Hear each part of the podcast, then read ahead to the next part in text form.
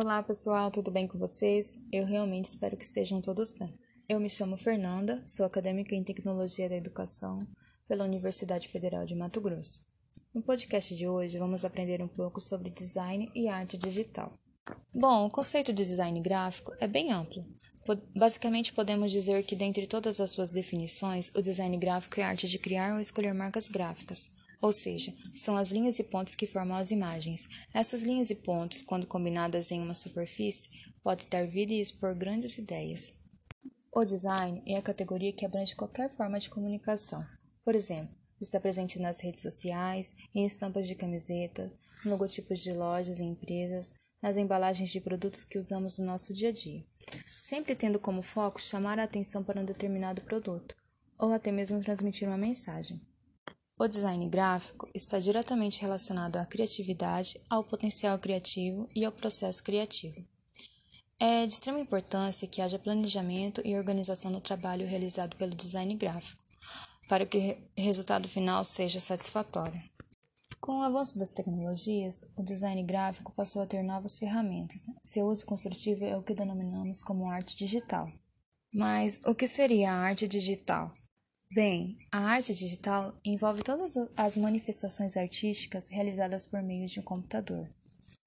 Essa relação entre arte e informática iniciou-se no Brasil na década de 60, na cidade de São Paulo, pelo artista plástico Valdemir Cordeiro, juntamente com o físico Giorgio Muscati, convertendo uma fotografia para uma forma digital e depois a imprimindo. São inúmeros os tipos de arte digital. Alguns deles são a ilustração digital, que são softwares que permitem produzir propagandas, apresentações e criar artes para livros em quadrinhos.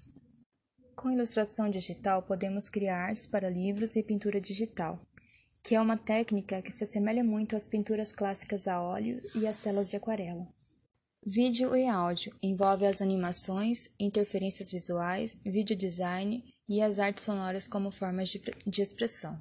A arte 3D permite ao espectador maior aproximação com a, com a realidade. O artista de modelagem 3D utiliza programa como 3ds para esculpir suas obras digitalmente e poder criar composições únicas. Geralmente, o resultado final é tão real que pode ser comparado a uma fotografia. O desenho vetorial são imagens que podem ser facilmente diminuídas ou aumentadas, mas ainda assim mantendo sua qualidade. Os, os programas gráficos que permitem esse tipo de criação registram uma informação matemática para cada desenho. Edição de fotos e vídeos. Com o uso de programas como o tão conhecido Photoshop, permite fazer alguns ajustes nas imagens, como realçar ou ocultar alguns detalhes, acrescentar elementos, mesclar imagens, entre outras coisas. O pixel art, que ocupa-se ocupa da criação dos, dos ícones de computador. Os ícones de computador são aquelas imagens e símbolos que estão, que clicados na tela do computador ou do celular para acessar programas e aplicativos. Essas imagens são criadas em mapas pixels, usando uma ferramenta digital conhecida como lápis. Cada pixel é colocado num lugar específico e com uma cor e intensidade específica. O objetivo é melhorar a apresentação iconográfica da imagem a ser reproduzida.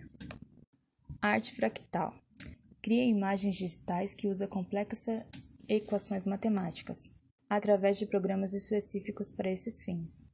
Tais programas são dedicados às fórmulas que são descritas pela geometria fractal. As imagens fractais representam autorrepetição, podendo ser aumentadas ou diminuídas por várias vezes sem perder sua forma original. Há sete elementos que orientam o bom design na arte digital. O elemento dominante, que é a parte que primeiro atrai nossa atenção ao visualizar um site. A proporção, onde o tamanho das fotos, gráficos e outros visuais devem ser relacionados entre eles, de forma que não haja, por exemplo, que uma fotografia desproporcional à relação entre os demais componentes. A cor, que consiste na escolha de cores e tonalidades para criar uma harmonia. Uma maneira de pensar em harmonia do site é inspirar nas combinações de cores da natureza, geralmente consideradas harmoniosas em suas múltiplas combinações. Harmonia refere-se ao arranjo dos objetos em relação ao seu peso visual dentro da composição da página.